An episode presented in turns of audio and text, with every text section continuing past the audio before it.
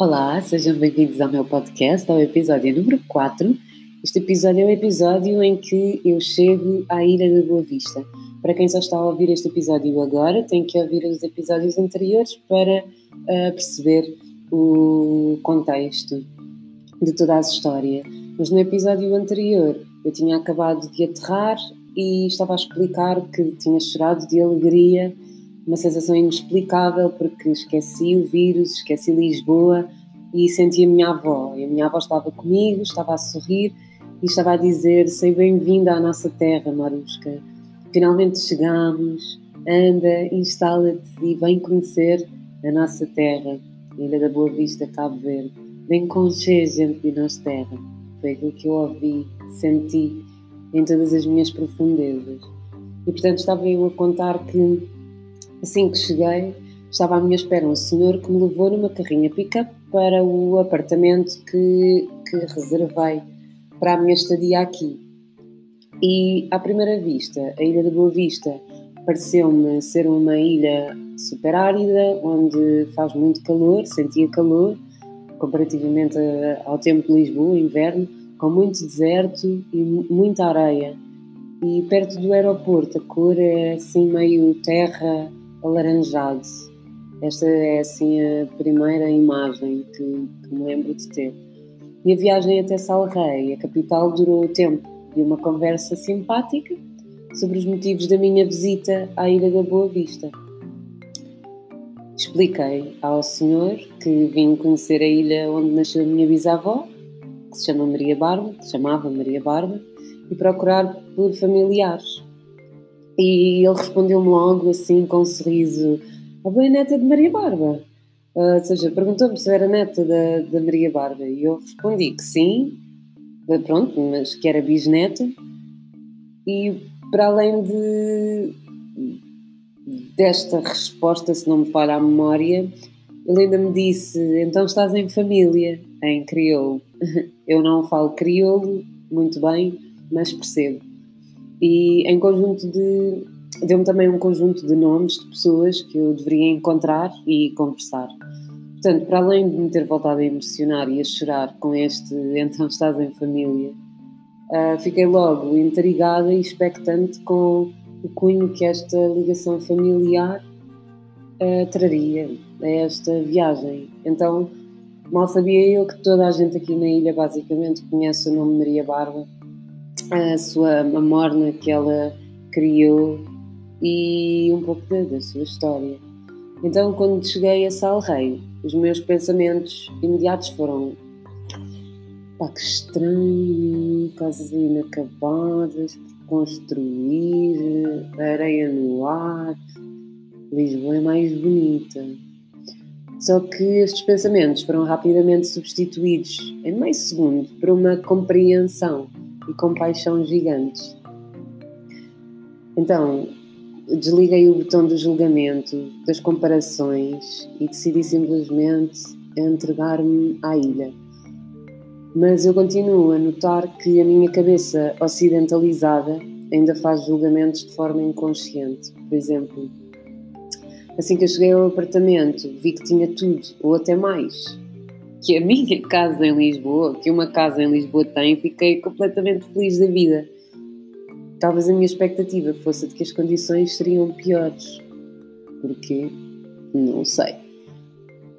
É quarta-feira à tarde, olho para o exterior através da janela da minha sala, vejo um prédio em construção, cuja obra me parece parada. Depois de deixar as minhas coisas no apartamento, como tinha de pagar a estadia e o terminal multibanco da casa não estava a funcionar, Fui até ao banco mais próximo, que fica assim a 3 minutos daqui, para trocar euros por escudos cabo-verdianos. Tirei senhas, para a minha vez, fui até ao balcão, fui atendida por uma senhora super simpática que me recomendou logo dois sítios para ir almoçar. Depois fiz contas de cabeça aproximadas para me organizar as minhas finanças semanais, fui pagar o apartamento e almoçar no tal restaurante recomendado pela senhora do banco pertencia a um familiar dela. Então comi assim a primeira refeição, foi uma feijoada hiper bem servida, num restaurante super pequenino, mas super acolhedor, parecido ao conceito de tasca que existe em Lisboa. Uh, comer bem, em ótimas quantidades e barato. Enfim, nesta fase inicial, o meu cérebro não parava de fazer comparações com aquelas que são as minhas referências culturais. Então, pronto, pedi o prato do dia, uma feijoada, meti conversa com a senhora tímida que estava no balcão. Aproveitei para lhe fazer perguntas sobre a segurança aqui na ilha, saber se até que horas era seguro para uma mulher andar sozinha na rua, quais é que eram os sítios a evitar passar nas redondezas, entre outras eh, regras assim de segurança, e também saber como é que eu poderia ir daqui da capital de Salrei para a povoação velha, que é onde mora, onde mora, onde morou, onde nasceu a minha bisavó, que é a zona da povoação velha, que é uma vila, alguns no centro da ilha.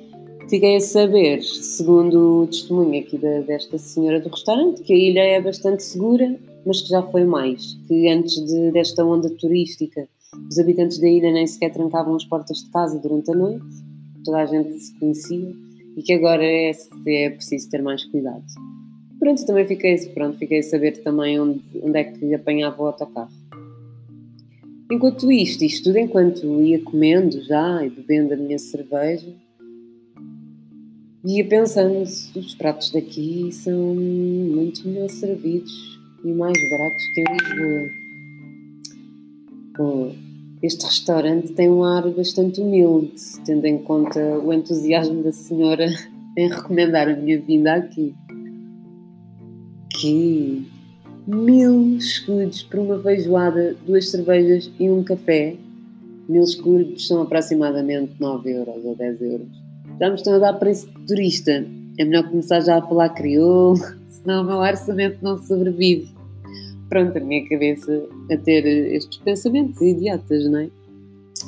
Mas pronto, mas que eram os meus pensamentos, estou, estou a ser genuína. E ao longo desta aventura vou certamente partilhar outros paralelismos, alguns tal, talvez menos simpáticos, mas eu confesso que sou uma super polícia a fazer relatos interculturais, porque odeio ferir suscetibilidades de forma inconsciente. Se o fizer a quem ouvir o meu, meu podcast, eu peço desde já desculpa, porque não é essa a minha intenção. E vou mesmo tentar praticar a norma. Aqui não é melhor nem pior, é diferente. Mas como também quero e pretendo partilhar as minhas sensações, os meus pensamentos, as minhas reflexões. Espero conseguir fazê-lo da forma mais neutra possível e de forma a gerar reflexão, mas se ferir suscetibilidades, peço desde já desculpa. Um,